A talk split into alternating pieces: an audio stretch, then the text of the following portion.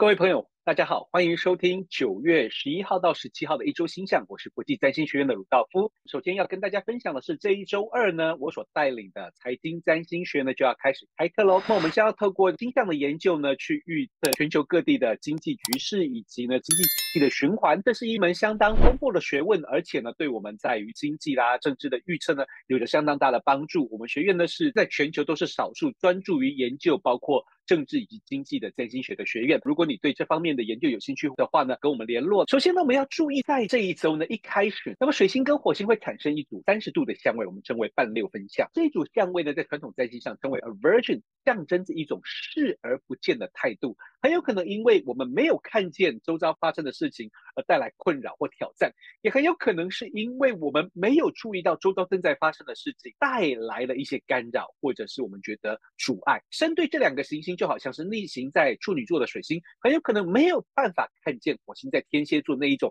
无法发挥的挫折感，以及难以说出口的愤怒和渴望。但是从火星的角度来看，火星在天秤座可能没有办法懂得水星正在逆行当中的无法顺利表达的困扰，或者是水星在处女座那种重视细节的考量，我们无法理解而产生了一些。同样的呢，水星在这一周扮演了重要的角色，因为水星接下来会在处女座的八度。停滞，那么停滞当中的水星呢，邀请我们去更为重视沟通、交通、形成秩序、程序、区别、辨别、分析这一类的事情。同时呢，也与工业啦、进程啦，或者是农业以及这种失踪人口可能会有着密切的关联。特别是在这一阵子水星停滞的时候，很有可能会有大量的信息。涌入我们的生活周遭，我们会听到许多的新闻、许多的消息、许多的小道，甚至是八卦。在这个时候，如何辨别讯息的真伪，或者如何去安排事物轻重缓急的先后顺序，都会是未来一周我们相当值得注意的事情。在这一周呢，金星在狮子座跟火星产生了六分相，也跟木星产生了四分相。尽管一组六分相，一组四分相，但是火星跟木星都有着相当正面积极的能量。之前谈论过，就是金星跟木星的四分相，象征着我们想要把事情做得更好，想要求更好的表现而愿意付出的辛苦的代价。在那个四分相当中，有一种拖延、延滞、延误，或者是比较大的压力。但是火星的这个六分相就带来一股推进的动力，火星所带来的勇气跟勇敢，以及火星在天秤座邀请我们去学习怎么样的去把自己的渴望勇敢的说出口，这些都能够带来帮助。不过接下来金星会跟凯龙三分，或许在这一阵透过行动，透过追求我们所喜欢的事情，或者透过对于金钱财务的这种理财态度，或者透过人际关系，我们可能会看见那些。来自于过往的伤痛，特别是跟金钱、价值观、人际关系还有情感上有关的伤痛，也邀请我们去透过行动来疗愈那些过去那些跟自我价值低落所带来的伤痛还有困扰。在差不多周四开始，太阳要跟海王星产生对分相，同时呢，在十一月的二十四到二十六号即将展开国际占星年会。这一次的年会呢，我们邀请到了来自全球各地的占星师。我们邀请了大家相当熟悉的 Wendy Stacy 老师、Carol Taylor 老师，占星学院的之前的校长，还包括现在正在占星学院任教的 Alejillo Pace 老师，以及呢正在 Mayo School 啊、任教的 Alier McCarthy 老师，以及呢来自于美国的 Julio Pellegrini 老师呢啊，以及大家相当熟悉的这个 Christine Skinner 老师带来关于二零。二四年的未来的展望，还有我们邀请到来自于中国的胡音乐老师都加入我们的阵容。如果你对这一系列的年会相当有兴趣的话呢，跟我们学院的工作人员报名联系。OK，太阳要跟海王星产生对分相，从某方面来说，我们可能要去面对那些幻觉、幻想或者不切实际的目标所带来的挑战。但是另外一方面，太阳跟海王星的对分相。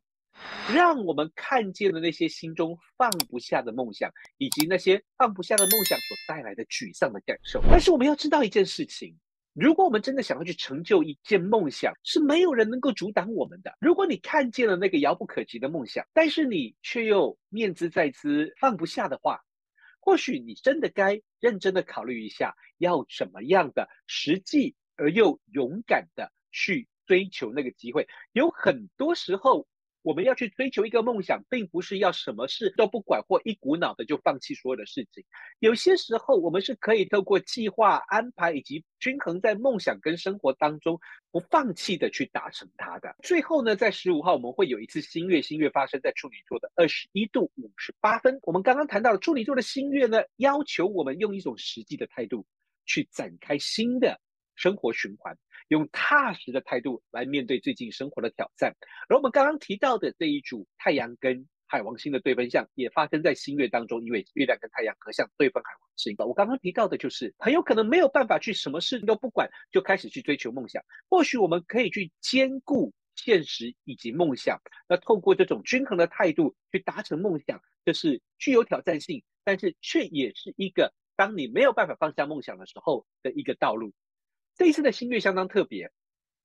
除了新月的跟海王星对分相之外呢，新月也对准了狮子座尾巴的恒星啊，叫做 Denebola，那么中文叫做五帝座一。那么呢，这个恒星呢，有一种创新的态度，不妥协的。独立的精神，这是一个相当特殊的一个恒星。那不过它也象征了一种所谓均衡的态度啊。同时，我在上周提到过这个西春彗星哦，在这一周的一开始呢，还能够被看见。不过它不但来到了周四周五的时候，或许甚至周三的时候，我们就因为太靠近太阳，没有办法看到它了。不过在新月的时候呢，其中彗星在黄道上的度数距离新月不到一度，所以这是一个相当独特的现象。一个新月靠近了狮子座尾巴的恒星啊，象征创新的五帝座一，同时象征着改革、革新、创新、创意、划时代改变的彗星也出现在新月当中。未来的新月的二十八天，很有可能有许多相当具有